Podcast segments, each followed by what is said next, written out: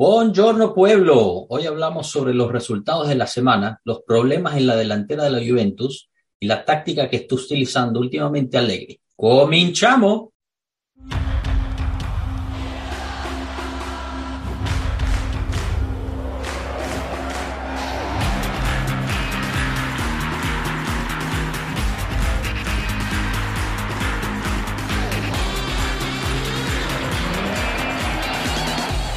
Pueblo Juve. Bienvenidos todos a este nuevo capítulo, episodio de Pueblo Juve. Les habla yo sobre Yato, su anfitrión. Conmigo se encuentra gran parte del equipo Pueblo Juve. Enzo, Marco, Octavio, saluden al pueblo. Hola muchachos, ¿qué tal? ¿Cómo van? Hola a todos. Hola pueblo, ¿cómo estamos? Buen día. Bienvenido, bienvenido. Bueno, eh, empezamos hablando un poquito de la, de la semana que hemos vivido de dos resultados positivos, uno contra el Lleno, el otro contra el, contra el Malmo. Eh, estuvimos, bueno, un poco siempre lo mismo, ¿no? Bastante sólidos en defensa. Es más, contra el Genoa rompimos un récord, creo que en la historia de toda la Serie A, nunca un equipo había ganado sin haber sufrido siquiera un tiro o, o una ocasión de gol para, para, el contrincante. Así que en eso también estamos en los récords, como, como la Juventus le gusta estar. Y, y, lo vimos de nuevo también con, con, el Malmo y lo hemos visto con, el, con la Salernitana, ¿no? Que, que, en términos defensivos estamos muy bien, estamos sólidos. Claro está, hay que ponerlo en contexto que son equipos, digamos, menores, especialmente en los partidos de la Serie A. Pero con el Malmo fuimos con una alineación B, con rotación que se necesitaba. La verdad es que al principio yo me preguntaba si Allegri realmente iba a a tomar ese riesgo, ¿no? Ir con una, con una rotación, con una alineación B, con la posibilidad de, de, si ganabas, calificabas de primero, porque yo sinceramente pensaba que en, Rusia al Chelsea se le, iba, se le iba a complicar. Y bueno, al final sacamos por la mínima con el gol de, de, de King, que por fin pudo abrir, pudo abrir su cuenta de marcación. Fue el primer gol que, que mete para la Juventus en Champions League también y nos dio una ventanita a lo que es Bernardeschi en términos de asistencias, que este año, como, como pusimos en el Twitter, es, es, primera vez desde el 2006 que un jugador, que en el 2006 fue Nedved, que un jugador hace cuatro asistencias en fila en la Champions League. Imagínense, vino de, de Bernardeschi, uno de que quizás en, el, en, en la parte histórica le hemos, le hemos tirado mucha piedra, ¿no? Pero seguimos con este problema en la delantera Seguimos con este problema de crear muchas ocasiones, pero no definirlas. Eh, seguimos teniendo problemas con nuestros delanteros, nuestros nueve, entre comillas, que bien sea porque son forzados a bajar a apoyar la parte defensiva o porque no se les entregan balones o la excusa que, que, uno lo pueda encontrar, siguen sin tener, este, sin tener posibilidades o, o, o no han metido goles, ¿no? En, en, una, en, un pequeño análisis que se me ocurrió hacer en los últimos tres partidos jugados por la Juventus, la Juventus generó 61 ocasiones de gol, los cuales 26 fueron tiros a puerta y eso dio solo 5 goles. Entonces, si, si lo vemos de esa, en esta estadística, eso significa una efectividad del 8%, o sea, goles entre ocasiones creadas. Y lo puse en contexto para con el resto de, de, de, los equipos que están por encima de nosotros, ¿no? Quien nos, quien nos lideran en la tabla eh, en la Serie A. El Inter, sorpresivamente, no me lo esperaba, tiene, tiene una efectividad en la mismo, los últimos tres partidos de 9%. O sea, no estamos tan lejos. Pero ya cuando estamos hablando del Milan, que tiene 13%, Atalanta 17% y Napoli 19%, ahí es cuando uno empieza a ver que estamos realmente cortos. Entonces, bueno, hablo, hablo un poquito aquí y, y, abro el tema para que, para que nos den sus opiniones de cómo vieron los partidos bajo estos contextos, digamos, tácticos que, que les, que les estoy mencionando y, y, cuáles, cuáles fueron sus, sus impresiones. Empiezo contigo, Enzo, adelante. Bueno, lo, los datos son, son datos, no, no opiniones, ¿no? Y, claro. y, hablan muy claro. Pero lo que, lo que sí tenemos que tener todos claros es el contexto son datos dentro de un contexto. Y eh, el contexto es que jugamos probablemente contra los tres peores equipos que, que, uno pueda jugar a nivel europeo. O sea, yo no, yo no, en la Champions, en los partidos que, que tuve la oportunidad de, mirar, no vi equipo peor que el Malmo. Y en la Serie A, en los partidos que he tenido la oportunidad de, ver, no vi equipo peor que la Salernitana. El Genoa, eh, un poquito menos peor, pero eh, digamos, un, nivel bajísimo, rivales que no te van a apretar, rivales que, que te dejan campo para, para, que tú elabores tu juego, cualquiera que este, que este sea. Y lo que lo que concluimos con esto es lo mismo que hemos estado concluyendo los últimos meses. No tenemos que eh, olvidarnos de que ha habido una mejoría o no, cambio de sistema o no. Las conclusiones son las mismas. El equipo es el que es y los delanteros son los que son. Entonces, cuando tú tienes una delantera de bajo nivel, una delantera de nivel medio-bajo en, en, ámbito europeo, una delantera mediocre, pues los resultados van a ser eso. Entonces, claro, si tú juegas contra equipos más complicados, vas a tener menos ocasiones de gol, vas a crear menos. Y entonces, claro, no es tan dramático. Ah, bueno, se comió un gol. O bueno, fallamos un par de ocasiones. Pero claro, si la masa de, oportunidades crece a esos niveles que tú estabas comentando de 50, 60, 60 ocasiones, entonces los goles que te pasas a comer eh, eh, es más, son, son 40, no son 2, 3. Entonces es simplemente un resultado de la calidad de los jugadores que tienen.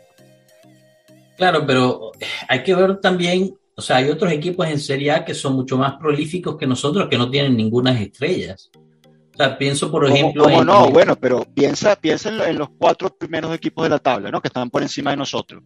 Piensa en la delantera del Inter. Me vuelvo loco con Lautaro, con Seco, eh, o sea, es una delantera, y por no meter a, Perisic, que, digamos está jugando por fuera, pero eh, es, un puntero izquierdo, por no meter a Charanoglu, que es un tipo que tiene una pegada impresionante, que ojalá alguno de nuestros interiores tuviera la pegada que tiene, que tiene Charanoglu.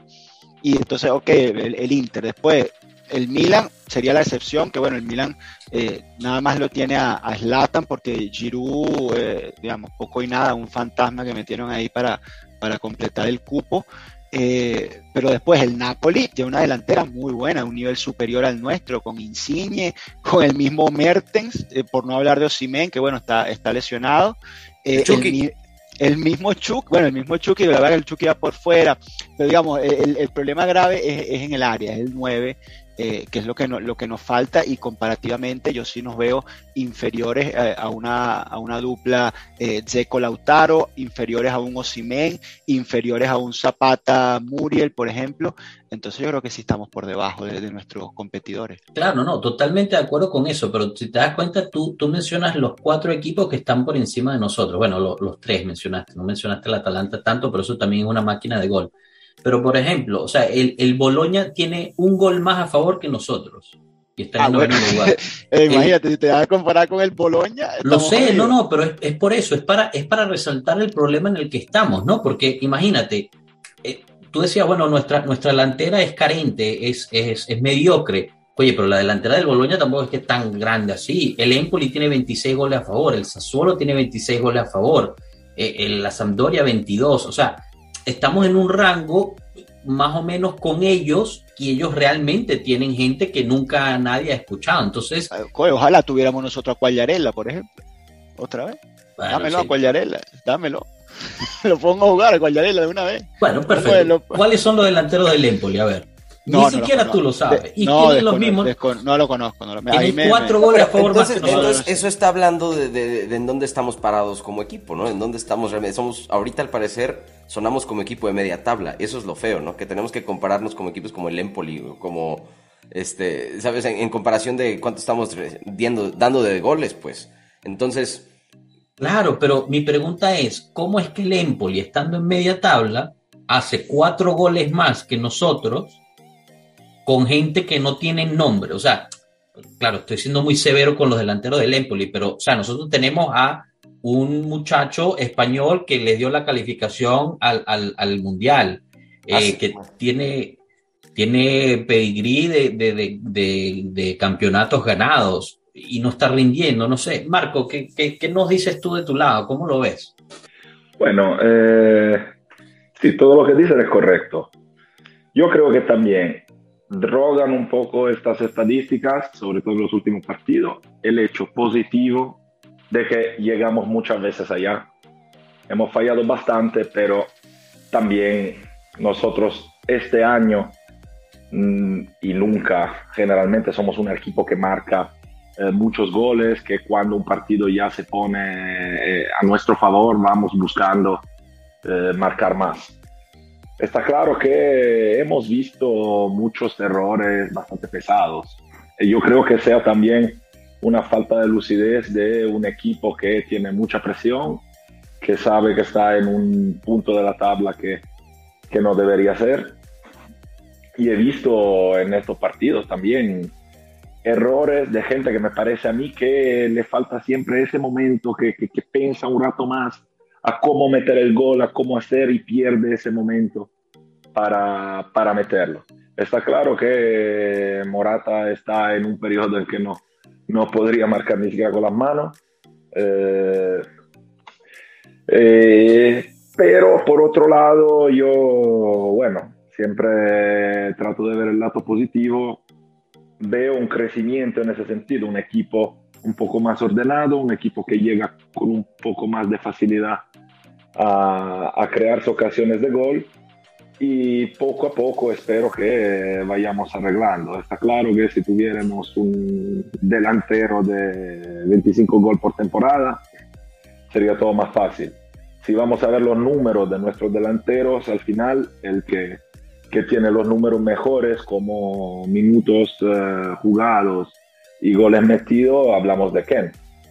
Y que ha jugado muy poco, que ha fallado bastante, pero que por otro lado yo estoy viendo mm, opiniones muy, muy negativas y muy severas sobre un jugador que al final tiene 20 años y, y sus números no son tan malos para ser un chico de 20 años. Está claro que nosotros ahí siempre estamos pensando que vendimos a Ronaldo para traer a Ken y claramente eh, ahí no, no hay comparación. Por mucho que tratemos de comparar, pero no hay comparación con Ronaldo con prácticamente nadie en el mundo y claramente no, no se puede comparar. Y además, me dices, el Empoli metió cuatro goles más, es todo verdad. Eh, sigo diciendo que nosotros pagamos un arranque de campeonato desastroso eh, en que hemos pagado mucho esa falta de goles también, cambiando puntos y se ve en, en la tabla. Eh, como, no sé, te digo, trato de ver la parte positiva y veo un equipo que está creciendo, que tiene todavía mucha, mucho que trabajar y, creo también que muchos de los problemas de la delantera, como siempre, lleguen también de, la mediana, que, que, le cuesta hacerle llegar balones eh, buenos para jugar y muchas veces los, las ocasiones la crea un, delantero tratando de, de, hacer algo, algo más, de inventarse algo, pero al final no, esta temporada hemos llegado muy poco con, con ocasiones claras de gol. Sí, Marco, pero también tienes que, tienes que meter en la ecuación que esos delanteros no solo no hacen goles, porque digamos, también sería muy severo, como dices tú, eh, acusarlos de que no hacen goles porque lo pones en contexto y dices, bueno, pero es que no los servimos bien, como tantas veces no servíamos bien a Ronaldo, eh, ahora tampoco los estamos sirviendo de la mejor manera, eso es cierto. Pero entonces yo te digo, bueno, por lo menos trabájame para el equipo.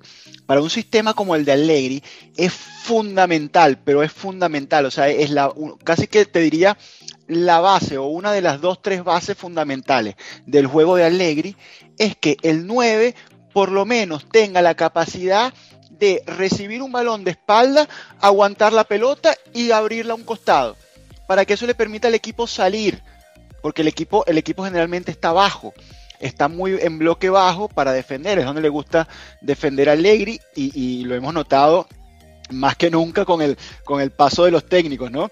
Veíamos el, equipo de Allegri eh, eh, primera etapa bajo, después eh, aumentamos el baricentro 30, 40 metros adelante con Sarri. Después con Pirlo fuimos un, pasito hacia atrás, unos 20 metros hacia atrás, y ahora regresamos otra vez al bloque bajo de Allegri. Entonces, en ese bloque bajo, tú para sacar al equipo necesitas que el 9 aguante la pelota. Y es una cosa básica, digamos, no, no le estamos pidiendo que haga 30 goles. O sea, se lo podríamos pedir, pero bueno, para no ser tan severo, decía, oye, señor Morata, por favor, de espaldas al arco, reciba la pelota, aguante la carga, la, ponga el culo ahí, aguante la carga y abra la pelota a una banda. Ese, esa labor básica tampoco se está haciendo. Entonces no, es, que, está, es, que no están haciendo nada, no están aportando nada. Ni Ken ni Morata son capaces de hacer algo tan sencillo como eso. Pero no, lo tenemos, no tenemos ese jugador. Eso es el problema. O sea, no, no lo tenemos, tenemos una carencia que son difíciles de, eh, de solucionar, porque esas no son las características de los jugadores que tenemos. Yo creo que tan Morata y en ese momento también Ken no son delanteros centros de lo que tú dices. O sea, un jugador que eh, igual técnicamente era inferior, pero como Llorente en su época sabía hacer ese tipo de juego. Te, hacía ese trabajo. Mucho, mejor. Totalmente. Eh, muchas veces no es una cuestión de técnica, eh, digamos, en valor absoluto de un jugador, cuanto una característica que uno tenga y que sea funcional al equipo. Y nosotros lo decimos desde que empezamos, que tenemos un equipo que está mal construido, que tiene unas carencias técnicas por un lado y a lo mejor tiene una sobra en otra parte, pero, pero tú piensas, Marco, eso.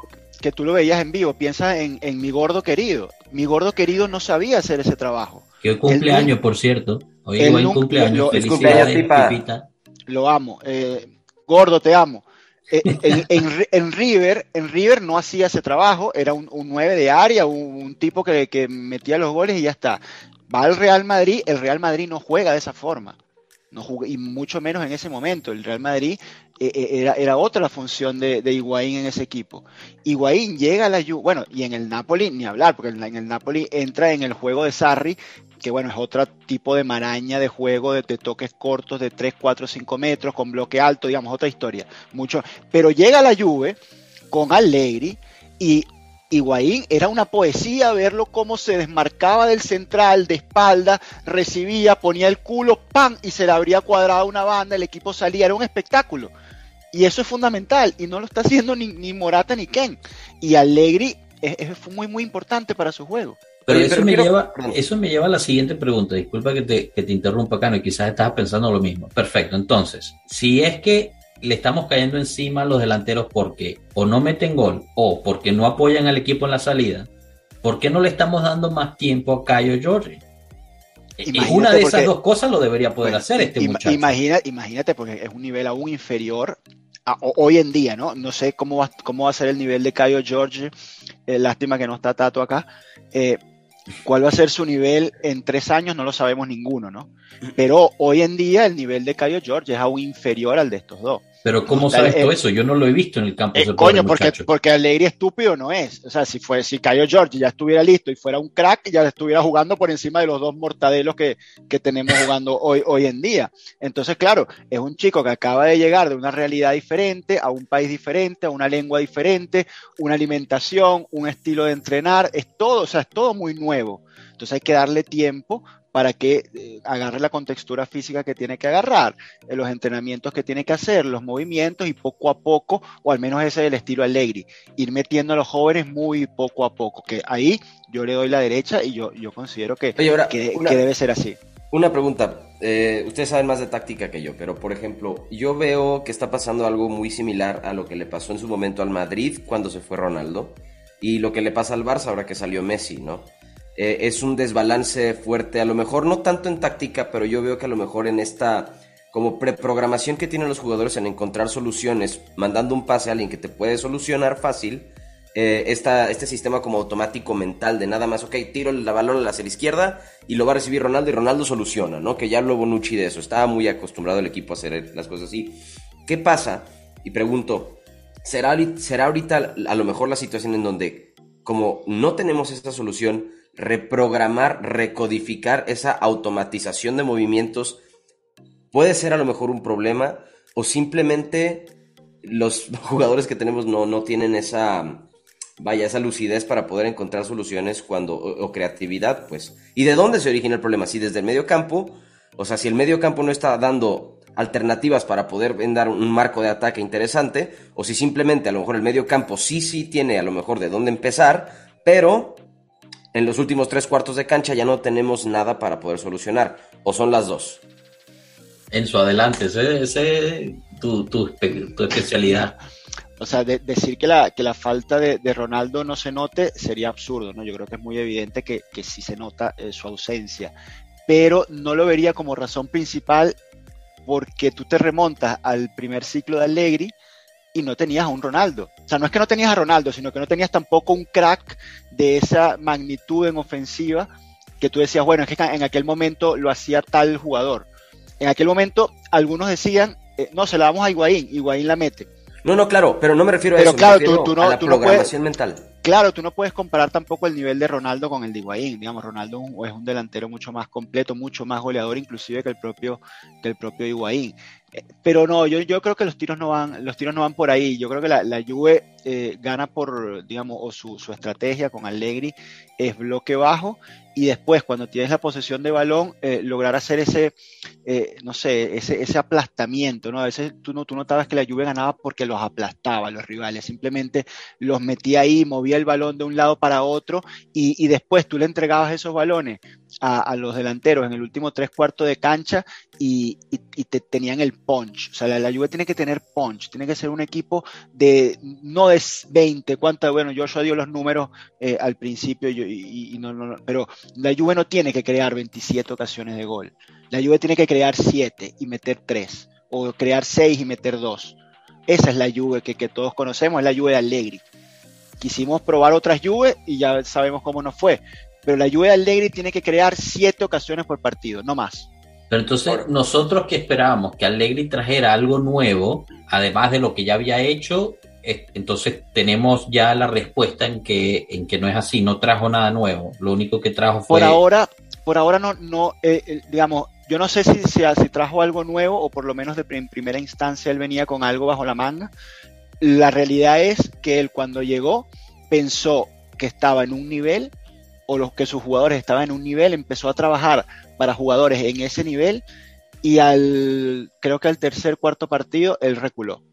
Él se dio cuenta, él conoció al equipo, él, él mismo, y lo ha reconocido públicamente, digamos, no, no, tan directo como lo voy a decir yo, pero lo ha reconocido en, en conferencias de prensa, que él eh, se ha sobrevalorado y él sobrevaloró la Rosa y los jugadores que tenía a disposición. Entonces él recalculó, reculó y empezó a trabajar el equipo en base a un jugador de menor nivel. Entonces, claro, tú no puedes agregar algo nuevo a lo que traías hace eh, tres años, cuatro años en su primer ciclo, cuando tienes que comenzar inclusive desde dos niveles más abajo. Entonces, él, lo que empezó a trabajar y por eso se, se, han notado alguna mejoría en los resultados también después de las, del, del retiro. ¿Cuándo Allegri había mandado la Juve en retiro? Jamás bueno, Marco que me, que me corrija que está más al día a día con el equipo, pero yo no recuerdo a mandar a Juve en retiro jamás. El retiro me suena a la época del, de las cavernas, la época de Moji, que salía en la Doménica Esportiva y decía que el equipo iba en retiro. Pero estamos hablando de hace 20 años. La Juve de Allegri jamás fue a retiro y, y Allegri tuvo que llevar a los jugadores al retiro. no al retiro, no, digamos al, a, al, retiro, no sé cuál sería la, la, la traducción, pero sí, bueno, sí, sí. A, a, esa concentración de una semana para trabajar los fundamentales, porque tuvo que recular, como te digo, y empezar a trabajar desde las bases de esa pirámide. Entonces, una vez que eh, trabaje las bases y él note que las bases sean tan sólidas como las bases de hace tres años, podremos descubrir si había traído algo nuevo para la punta de la pirámide. Mira, yo, si, si, puedo contestarle a Cano lo que dijo a sus preguntas. Bueno, los de Ronaldo creo que estemos todos de acuerdo que el, el shock de, de, un cambio de un equipo con Ronaldo, un equipo sin Ronaldo, obviamente eh, lleva tiempo para, para retransformarse porque esa era una solución la, la mejor para todo y la más cómoda.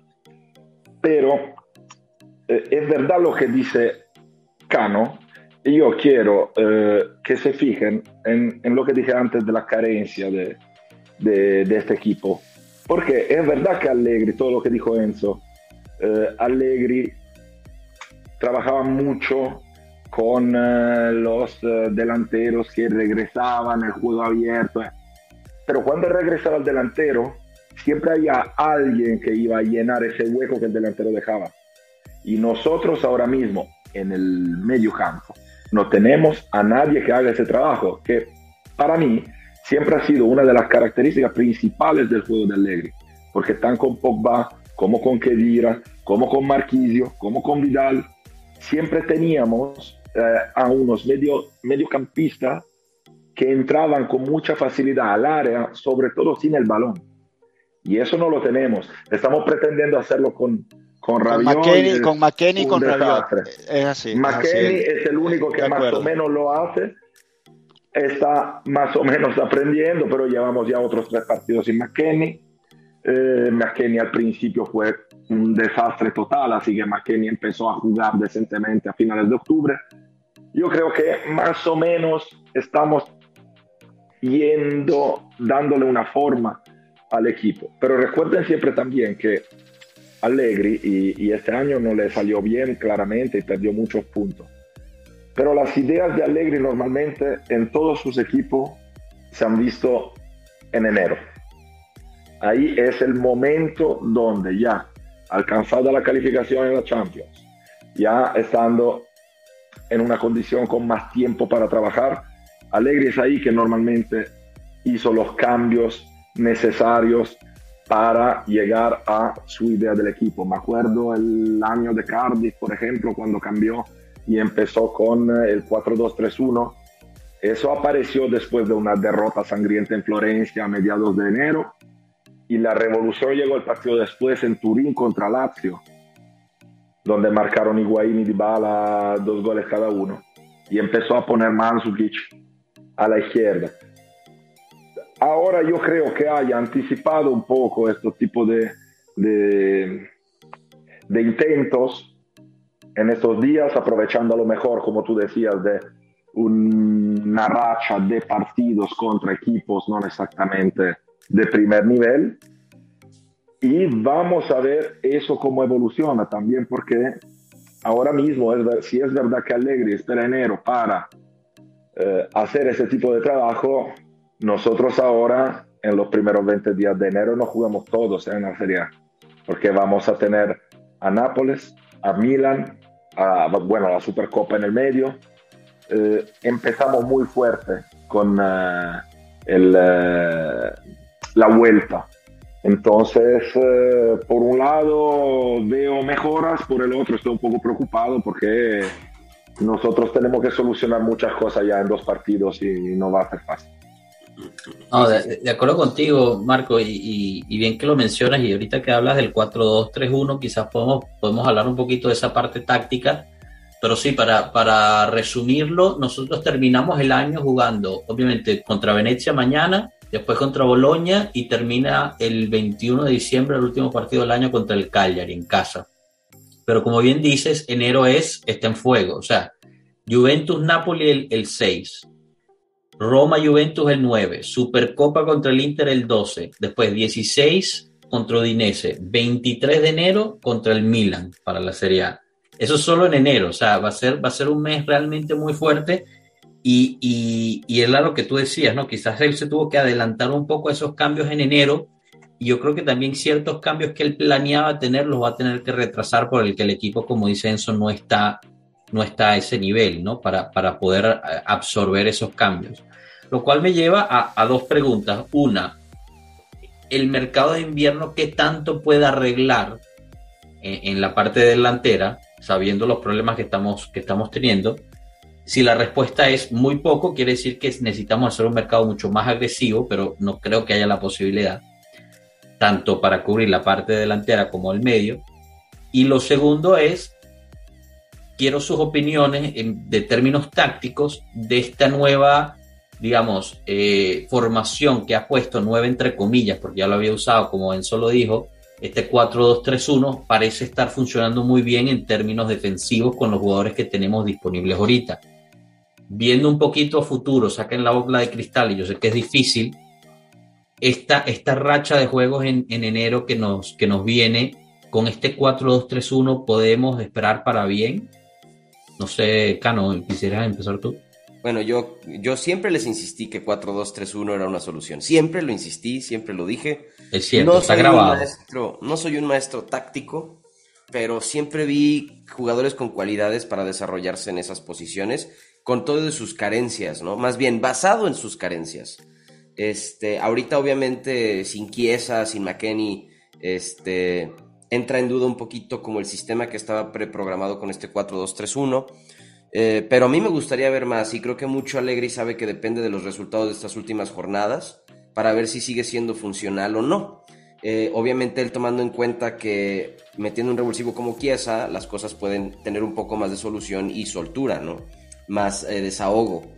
Respecto a... Entonces yo, mi opinión para ese 4-2-3-1, ojalá mantenga, ojalá siga, ojalá podamos traer dentro del mercado a un 9 que sepa aguantar la posición arriba. Me gusta Dybala de 10 atrás del delantero. Este, entonces, vamos a ver qué pasa, ¿no? Y respecto al mercado, pues bueno, creo que ha sido bien claro todo lo que han dicho, ¿no? Todo depende de las salidas, todo depende de quién se vaya, todo depende si podemos generar espacio y si podemos generar dinero para poder hacer movimientos buenos. Se habla de la salida de Kulusevski, se habla de la salida de Arthur, se habla de la salida de Rabiot y se habla de la salida de Ramsey. Eh, esperemos, esperemos que siga avanzando. Ya sé que dije la palabra fea para que Enzo se Ya se va a ir Enzo otra vez. Chao muchachos, los quiero. Que, sigan, que sigan bien. Pero bueno, estamos esperando que las cosas se den, que el mercado se pueda habilitar con las salidas de algunos de estos jugadores.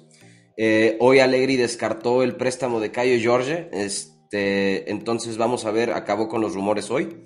Eh, no sé qué idea Poesía, poesía lo de Arthur, ¿ah? poesía. Que, y, la, no podía ocultar su alegría. No, llegó tarde. No, pero no pasa nada. Son cosas que pasan y el tipo está. no, no, no hay ningún problema. Solo que no va, no va a haber cancha más nunca en su vida. sí, sí, que no tuvo suerte, Enzo, no tuvo suerte. Sí, mala, mala, qué mala suerte tuvo él de no llegar. Brutal, pero me dio gusto, qué bueno. Hace falta esa poco disciplina que ya la había sufrido Arthur con los culé, ya la había pasado, ya había sufrido problemas disciplinarios. Este, acerca de la rumorología del mercado, bueno, pues para nueve, obviamente sigue sonando Blajovic Sabemos y dicen que es muy difícil traerlo. El mismo Vlahovic está diciendo que a él no le gustaría salirse de la Fiore en, en, enero. Entonces, eh, eso creo que queda de lado. Escucho, se rumora mucho de Cavani, se está hablando mucho de, Icardi también. Y eh, según información reciente, hay preguntas sobre Luis Muriel. Este, vamos a ver qué pasa. Muriel se me hace un delantero efectivo. Eh, que no tiene espacio ahorita en Atalanta porque tienen a un caballo de amplio eh, galopeo, como es Duban Zapata. Entonces, vamos a ver, eh, ojalá se puedan encontrar soluciones en la delantera para invierno. Creo que es una clave que nos falta. Como sea, tenemos muchos cambios habilitados en la media cancha que pueden brindar de pronto alguna que otra solución, sobre todo trabajando en este esquema 4-2-3-1. Este, entonces, vamos a esperar también que el avance de Pellegrini sea progresivo. Este, esperemos la recuperación de Danilo. Esperemos que a Cuadrado le puedan seguir dando de verdad partidos con la número 11 en la posición en la que él sabe jugar. Este, acompañado de Chiesa al lado izquierdo, Cuadrado al lado derecho, Dybala al centro y adelante un 9 que no se llame Morata, por el amor de Dios. este, y pues bueno, vamos a ver, en media cancha escucho rumores, sigue sonando Zacaría, este, pero eh, mucha competencia por medio. Creo que el Inter está interesado, creo que el Madrid está interesado. Escuché también que el, el mismo Bayern también. El Bayern está interesado. De, eh, los, de los nueve que mencionaste, o sea, de, los delanteros que mencionaste, te, doy mi opinión y antes de pasar la palabra para, para su opinión táctica, Enzo, yo creo que un Cavani en préstamo, porque esa es la idea, ¿no? Que venga en préstamo por seis meses, no, sería la... ¿Cómo, perdón? Préstamo a corto plazo, sí. Exacto, préstamo a corto plazo de, para terminar el campeonato prácticamente. No sería mala opción de los tres que mencionaste. Yo creo que es un tipo que, que lo puedes poner ahí, hace el trabajo de, de, aguantar el balón, como, como decía Enzo, y, y tiene el colmillo para, para, meter los goles cuando, cuando se necesite.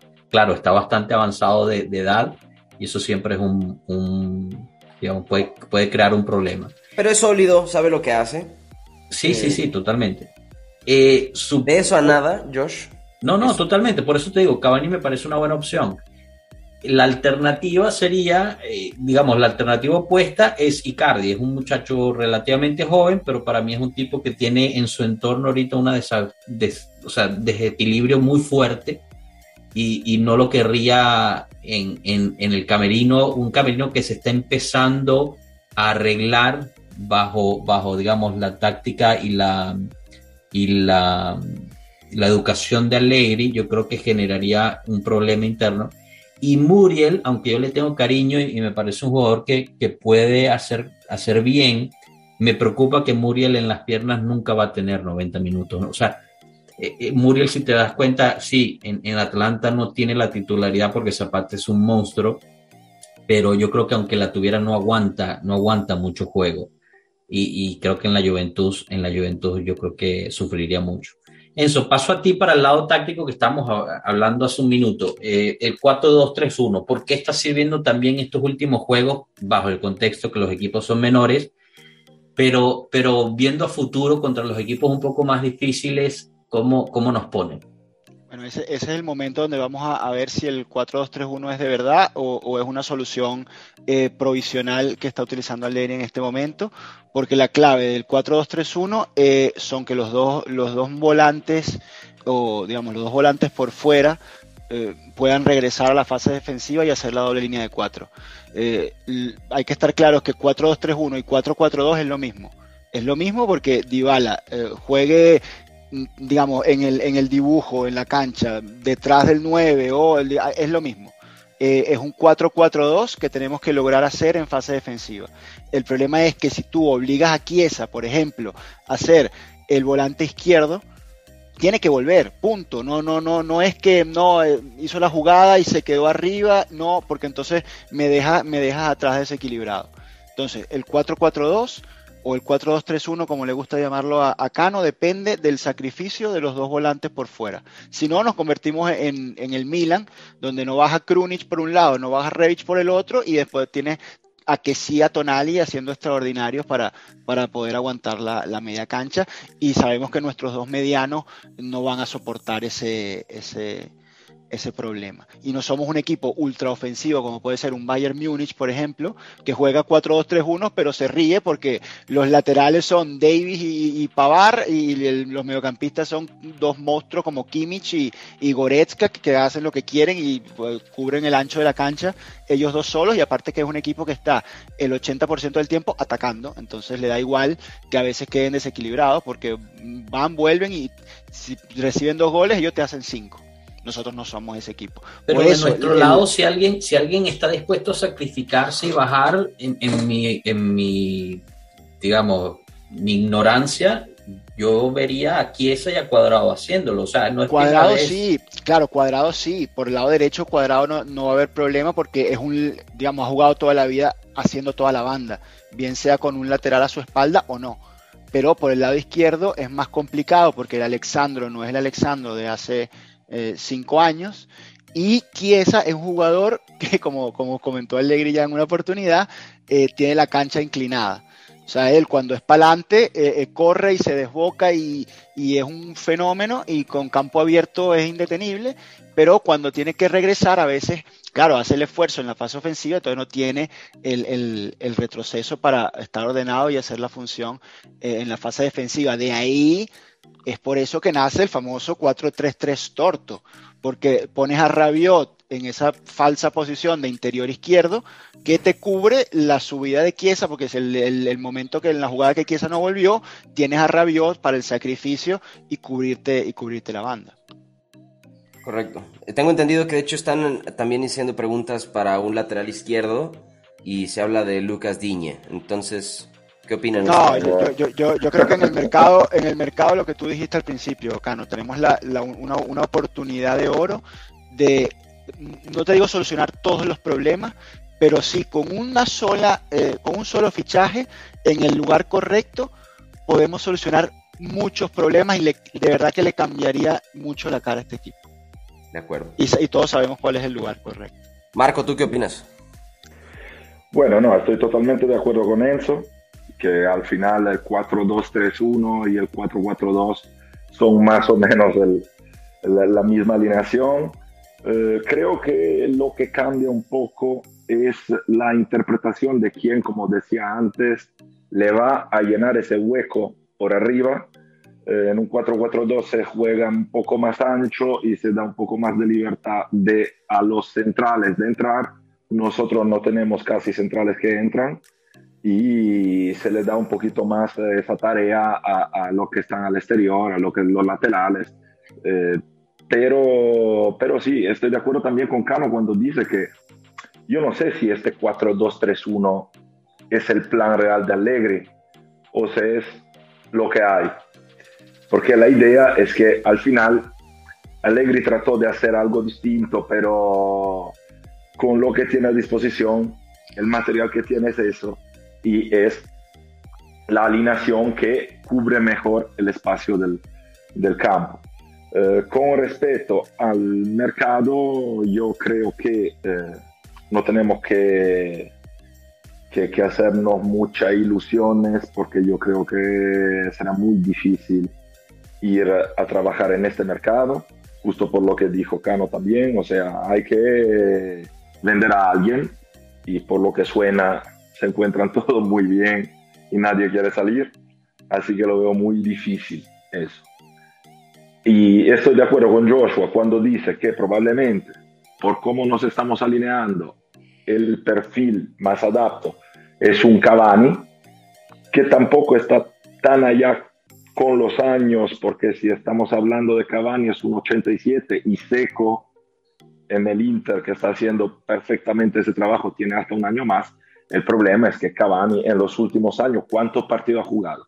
O sea, yo, y lo dije ya más veces, estoy harto de jugadores que no están, porque yo ficho a uno para seis meses y se pasa dos en el J-Medical y no me sirve de nada. Entonces, la situación es bastante complicada. Eh, espero que no vayan eh, buscando algo justo para hacer algo, porque los hinchas empujan, porque Allegri quiere que se fiche a alguien, y, y, luego te encuentras con un Icardi a lo mejor que en mi opinión no nos serviría de nada, porque si estamos ahí eh, quejándonos de Morata que no participa, Icardi participa menos que la mitad de Morata. Entonces la situación es, en el mercado es bastante complicada, creo que tendremos que solucionar con lo que hay y eh, va a ser determinante hacerle entender a Chiesa cómo se tiene que mover en esta alineación y creo que también ese tipo de alineación 4-2-3-1 es más funcional también a Chiesa porque como tiene cancha inclinada y se va siempre para el centro, en ese tipo de alineación puede servir más. Cuando en un 4-4-2 eh, es fundamental también que los laterales aprovechen mucho del, de lo ancho del campo y, y abran mucho el juego, cosas que Cuadrado hace, pero por el otro lado ni Chiesa, ni Kulusevski, ni el mismo Bernardeschi los veo útiles para hacer ese tipo de trabajo. Ah, de, acuerdo con todo, Marco, y, me gustaría añadir una última cosa, cambiando un poquito eh, del tema. Yo creo que también va a influenciar en el, en el mercado, en el, en el término de cuánto, cuán atractivo vayamos a ser. En la rueda de prensa de hoy, Allegri cargó mucho el partido contra el Venecia, me parece de buena forma, ¿no? Lo llamó un partido muy difícil, un partido en un campo más corto, un partido provincial, entre comillas, ¿no? No, no faltando el respeto, sino un partido como un hueso duro de roer. Y dijo que el partido de hoy es quizás uno de los que más riesgo tiene de que, de que vaya mal. Y, y, la verdad es que para, para, traducir un poco estas, estas declaraciones, me, me gustaría ir a los partidos que vienen, ¿no? La Juventus, la Juventus juega como habíamos dicho, contra el Venecia, va a jugar contra el Boloña y termina el año jugando contra el Cagliari. En, en términos, digamos, eh, en papel deberían ser juegos relativamente fáciles. Pero ¿por qué es tan importante? ¿Por qué es tan importante que estos tres partidos nosotros nos llevemos todos los nueve puntos? Es por lo siguiente. Porque en la fecha 18 juega el Atalanta contra la Roma, que es un partido que se le puede complicar y esa misma fecha juega el Milan contra el Napoli. ¿Okay? Entonces ahí podrían haber puntos que se pueden perder y nosotros, digamos, escalar un poquito, por lo menos aproximarnos más hacia, hacia quién son los que están en la cabeza. Y En la fecha 19, y para ya cerrar el año, sería ya un, un, partido, digamos, más, más facilito, pero de todas formas estás justo antes de Navidad, los jugadores ya están un poquito más distraídos y tienes un Genoa-Atalanta en Génova, que debería ser fácil en, en, papel, como, como decimos, pero por ser última fecha se puede complicar. Entonces, si nosotros sacamos estos nueve puntos, nos pondríamos en una situación en la tabla un poquito más cómoda, además de ya con eso tú puedes llegar a un Vlahovic, puedes llegar a un Cavani puedes, y le puedes proponer un proyecto quizás un poco más llamativo, ¿no? En especial, y ya para cerrar, que en todas las investigaciones que han habido durante estos meses para encontrar la Juventus, nada ha salido, ¿no? En la investigación de la plusvalía, eso cada vez se habla menos y se está callando cada vez menos. En la investigación de la carta esta famosa de los sueldos de, de Ronaldo, ya oficialmente hasta, hasta la misma fiscalía dijo que ya no están investigando eso, que ya, se, ya están investigando otra cosa, pero, pero ya se está viendo, se le están viendo las costuras a, lo que es la realidad de las investigaciones en contra de la Juventus en Italia. Yo lo, yo lo cerraría aquí, a menos de que alguno de ustedes tenga algo que añadir, algo para cerrar. Yo nada más recordarles a los que nos escuchan que eh, para el sorteo de Champions, este se hace el lunes 13 4 y media de la mañana, hora México, hora Houston. Los equipos probables con los que vamos a jugar es el PSG, el Atlético de Madrid, el Sporting de Lisboa, el Benfica, el Salzburg y el Villarreal.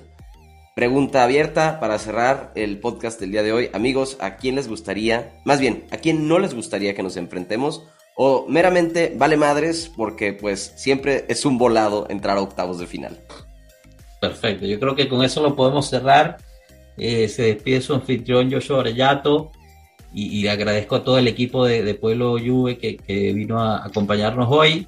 Y nada, lo dejamos ahí. Hasta luego, Pueblo. Chao, muchachos. Hasta luego.